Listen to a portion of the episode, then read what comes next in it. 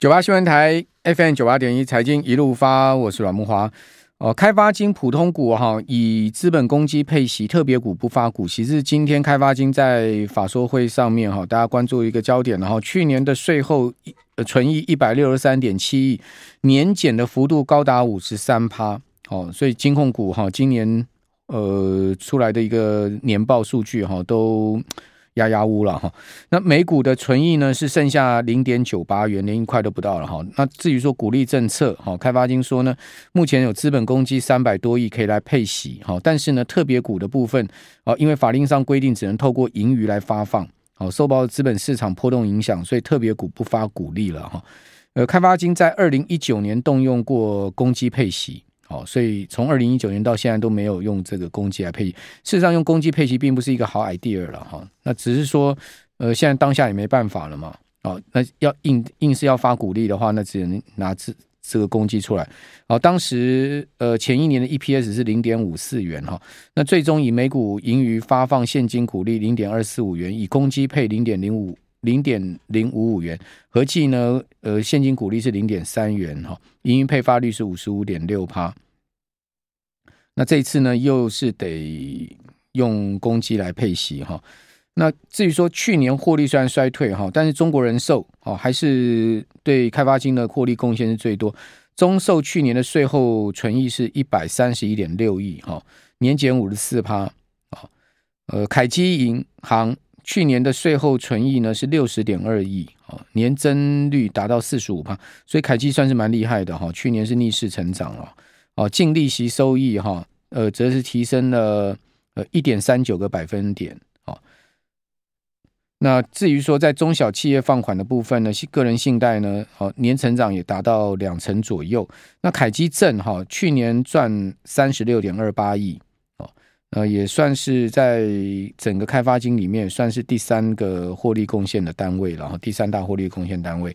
好，不过整体而言呢，仍然是比前一年差了五十趴左右哈。啊，那这整个金控的状况都是已经写在这些年报上面了啊。那配息当然也绝对是不如市场预期了哈。那中钢二月转亏为盈哈，这是中钢今天自结税后合并税前净利是六千九百二十九万元。听众朋友，你没听错哈，连一亿都不到，这么大的中钢，整个二月赚不到一亿哈。呃，不过至少比一月亏十点二九亿好嘛，对不对？一月是税前亏了十点二九亿，所以至少至少转正啊。哦，中钢说呢，展望后市，第二季进入传统旺季哈，用钢需求渴望强劲，呃，需求强劲可期，营运有望逐步走扬。但是电价一调涨，中钢一年要多十二亿的电费，那每个月一摊，不是一个月就多一亿吗？哦，所以呢，如果你一个月赚不到一亿的话，你光电费你又赔钱了嘛？哦，所以电费一涨哈，这些大企业很辛苦了哈，这个用用电量多的哈。好，那营收的部分二月哈是月增十九趴。哦，好，那美国联准会哈一如像预期的这个升息一码哈，那至于说后面还能升多少？哦，那以及呢，呃，美国的区域银行是不是又有危机了哈？因为在最新美股的交易日哈，就是在。呃，周三了、啊、哈，这个区域银行股又崩了哈，到底怎么回事哈？听说叶伦呐，哦，就是说呃，现在没考虑说这个 FDIC 就存联邦存款保险要要要提升超过到二十五万美金以上哈，那这个事情让市场哦信心大受打击，真的有这么大影响吗？我们赶快来请教红利投信投资策略部的邓胜明副总经理，邓副总你好，主持人好，各位听众大家晚安。好，那美国的区域银行的问题。危机真的度过了吗？怎么会又崩了吗？我们看到最新一个交易日啊，美国的这个区域银行，呃，各指数不管 ETF 跌幅都在五趴到六趴，然后第一共和的股价跌了十二趴左右，哈，十二趴到十三趴。哦，那感觉起来还有一些第一共和的一些好朋友，他们相关附近的银行的股价，什么呃合众呃大西太平洋合众银行股价跌幅更大哈。那这个是不是真的会又再重卷一波区域银行的问题呢？看起来，呃，这个流动性哈，等于相对来讲，市场用脚投票嘛，等于它的股价其实也反映，就是耶伦昨天耶伦这个 overnight 讲讲那番话，等于就是说，因为他他的目的是他想保障存款人的权益，但是他觉得如果是填平对所有的存款如果都呃国家介入去去完全承载的话，等于就是说，那你银行 银行的一个营营运嘛，还有就是债权投资人是不是也跟着被 cover？他是最不想保护的是 股股东和债权人，等于就是，但是股东和债权人代表一个股市一个债市啊，等于就是那那两端，他想保护的是存款。等于存款存款人的权益，而不是这个金融市场的一个投资者的一个权益。这个是金融市场 投资者不开心的一个原因呢、啊。无限上纲保护，而且他的一个说法跟这个鲍威尔的一个说法，稍早之前的一个说法，就是他要尽力就是保障这个等于就是信心哈，还有流动性这个部分，感觉上是有条件的。那这个市场其实不满意。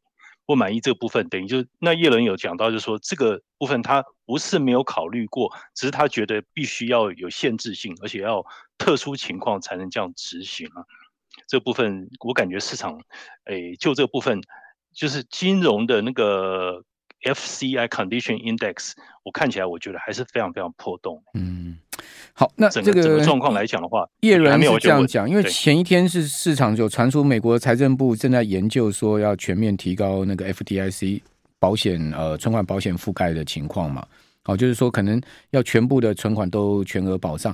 那当然这个会有一个问题，就刚刚登峰所讲的，如果说这个呃美国呃要这样去 cover 到所有存款，第一个他到底有没有这个能力？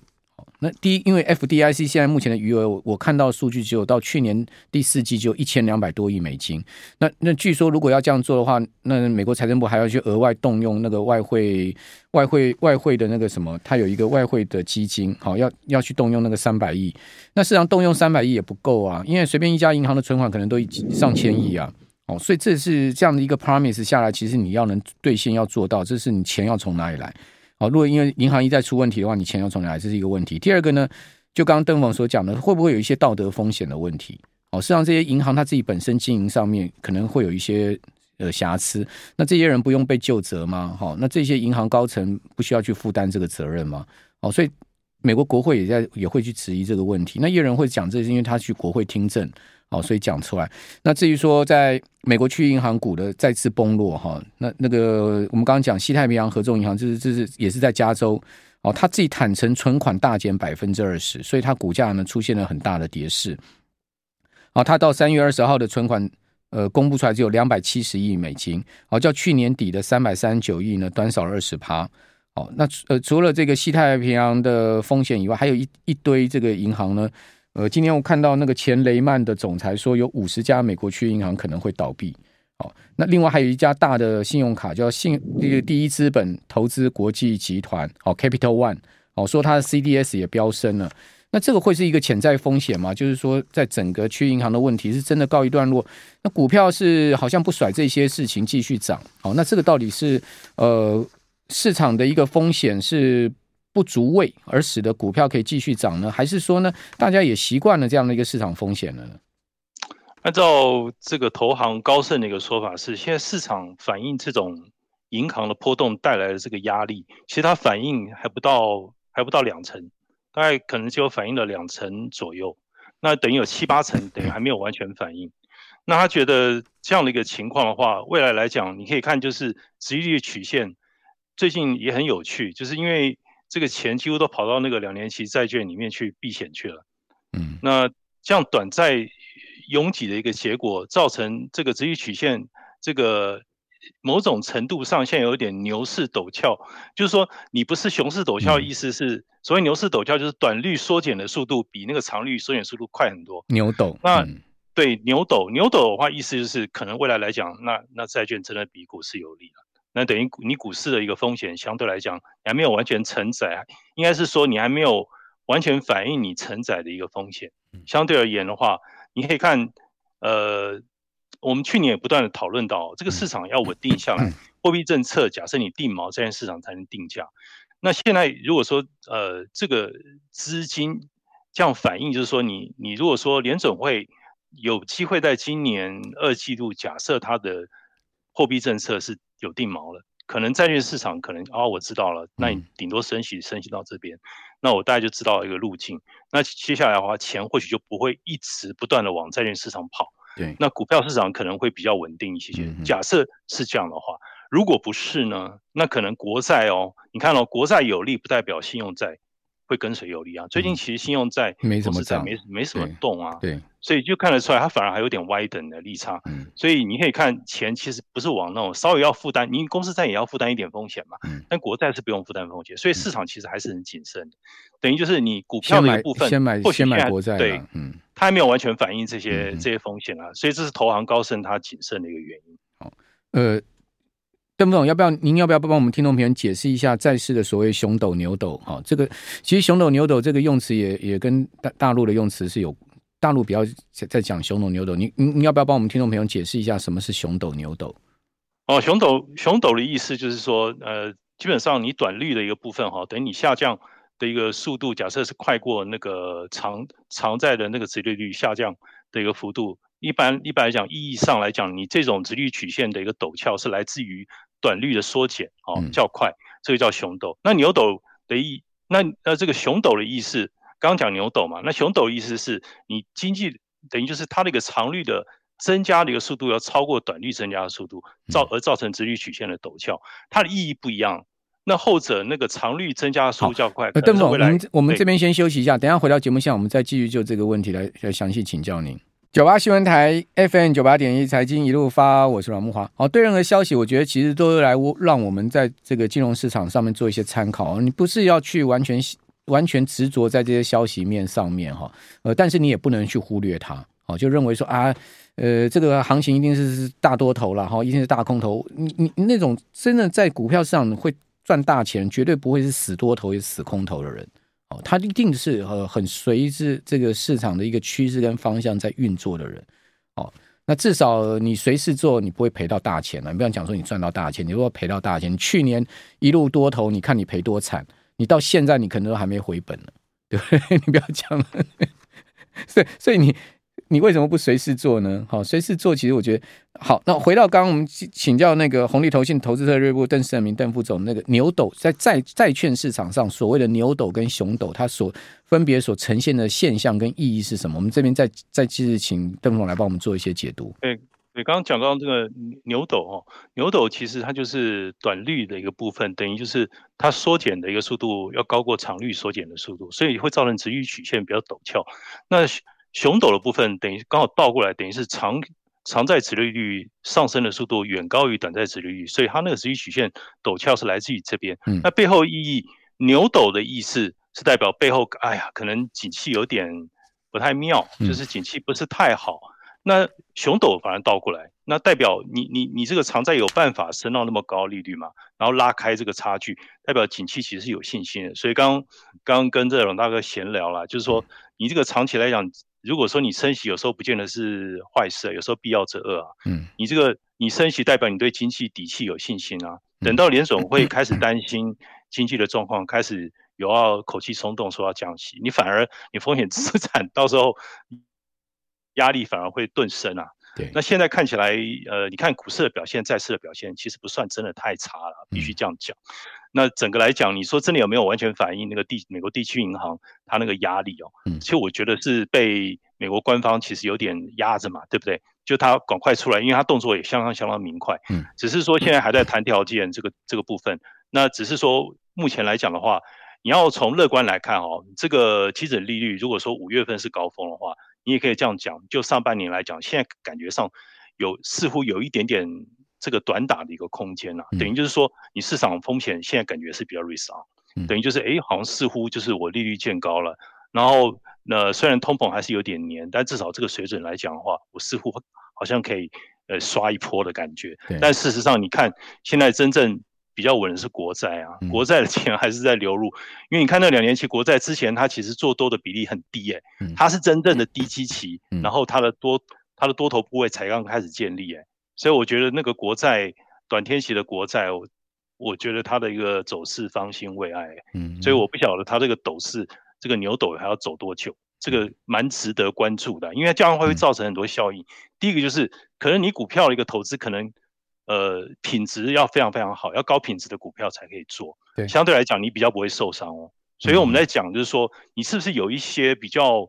Cash basis 就是说，你的一个现金收入流是不是够稳定？是不是代表你资产负债表比较强劲？这类的股票，我觉得会比较有机会在今年上半年。嗯嗯嗯嗯，好，呃，所以现在目前两年期跟美国十年期国债殖利率利差已经缩窄到五十个基点左右嘛，先前是突破过一一百个点哈。那最新一个交易日，美国这个国债殖率呃殖利率哈是大幅波动，这也是很怪的事情，就是说过去美国国债的利率哈利呃每天的波动不会这么大。哦，比如说昨天有多大波动呢？哦，昨天两年债哈一度升破四点二到四点二六哈。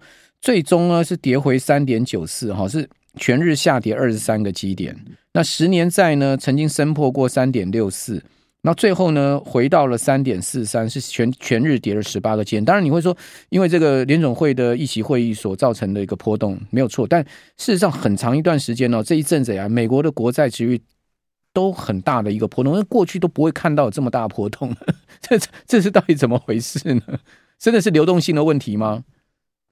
我觉得流动性市场其实是在担心这个议题。那另外还有一点，你可以同同步可以观察到，反映像地区银行这种事件，你说它有没有呈现方兴未未艾或野火燎原的一个问题？你看它的一个它的一个波动度哦，银行股的波动度，其实如果就区域银行来讲，其实已经非常非常高，现在一个水准几乎感觉已经逼近可能最近五到十年的一个高峰值。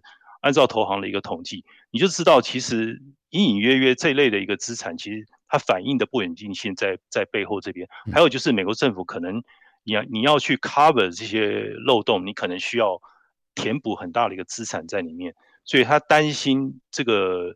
还有一点就是联总会最近其实资产负债表有点小扩张啊，那等于就是因为要去 cover 这个这个部分的一个一个一个漏洞，还有就是流动性嘛。但昨天鲍威尔讲了，我还是要继续减减持啦。嗯，那我只是短期扩张。可是市场感觉到最后还是担心，还是先溜为妙啊。嗯，等于就是他还是担心最股票的一个部分。那你你看那个银行股的股票，它不一定是有时候是攻击发动器，但是有时候 如果说出了一点事情的时候，它可是一个稳定的力量啊，不能有呈现一个不稳定的一个状况。毕竟这个美国中小型银行占比甚高啊，它的这个加速牵连甚广啊，这是跟指数的一个联动性是其实是非常非常高的。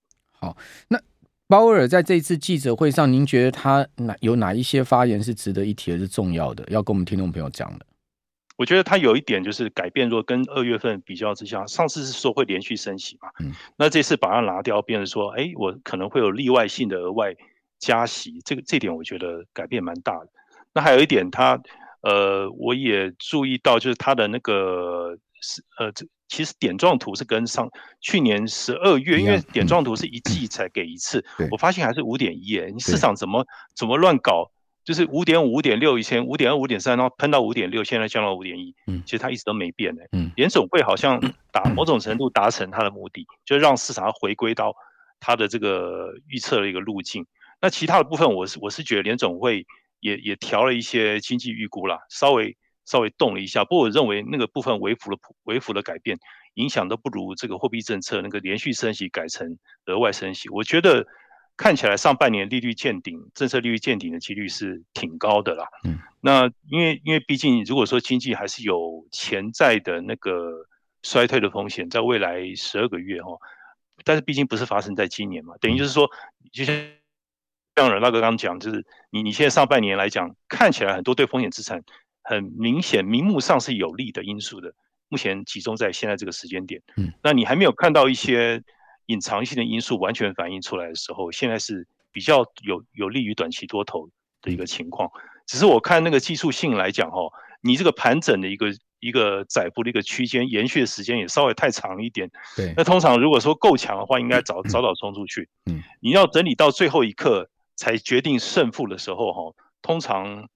可能没有太大的行情，可能就是一个选择性的买进，或者是部分的一个等于被压抑的某种程度，不是一个铺天盖地的一个大行情，不容易有大行情产生。美美股跟台股一样，都个个股表现啊。台股这两天比较强，是因为台积电冲上来啊。那台积电冲上来是因为 AI 啊。那所以其他普遍的，你看金融股有在涨吗？好，如果各位听众你手上报的是传产跟金融，你今年大概心情也不会太好吧？也应该是蛮郁卒的吧？哦，你你如果手上是你这两天手上是台积电，你应该还蛮 happy 的吧？好，或者说你手上是四星 KY 创意啊，或者你手上是呃 NVIDIA，你应该蛮 happy 的吧？MT 你还蛮 happy 的吧？对不对？所以没你看标普也是还是在这四千点左右，也没太大变动啊。对，就是你要成长，也要有高优质的成长，要高品质的一个成长。那或者是退而求其次。你要保值，不然我觉得实质资产 real asset，我觉得可以去注意啊。嗯，你看像那个 commodity 又开始有点动，对不对？对啊，金价现在目前又冲上快两。对啊，它就在动啊，因为就是这个时候就回到本质了。嗯、你就是不要被风险资产或者被金融资产的定价影响，因为现在就是没有定锚定价。嗯、对，那你不要被影响的话，你就回归到本质。什么本质？就是看得到摸得到的这些东西。嗯、实质资产或许也是一种，像那个投行高盛，他也是认为你你。YTD，你稍微荣获有一些修正，嗯、你应该趁这个时间点，你去 buy on dip，去买这种 real asset 的那种实质资产。那 real asset 除了黄黄金以外，还有什么？您觉得？比如说全球基础建设，你也可以趁着最近有点回档啊。全球基础建设也是一个，也是一个标的。这类的它其实还蛮吃利率的啦，必须这么讲啊。短率的一部分现在波动，造就它的一个逢低买进的一个时间点。嗯，这个也可以提供大家参考一下。还有呢，就是说除了全球全球基础建设是有 ETF，还有还有其他什么我们可以注意的？哦，你你也可以去买，对 ETF，我觉得是一种一种方式。基础建设 real estate 啊、嗯、REITs，其实我觉得北美的 REITs，我觉得也可以。可是它商用不动产最近有一些问题出来、欸。北美的 REITs，如果你担心的话，要不然你也可以买 APEC REITs 啦，就亚太这边的一个 REITs，因为它毕竟比较。谢谢邓副总。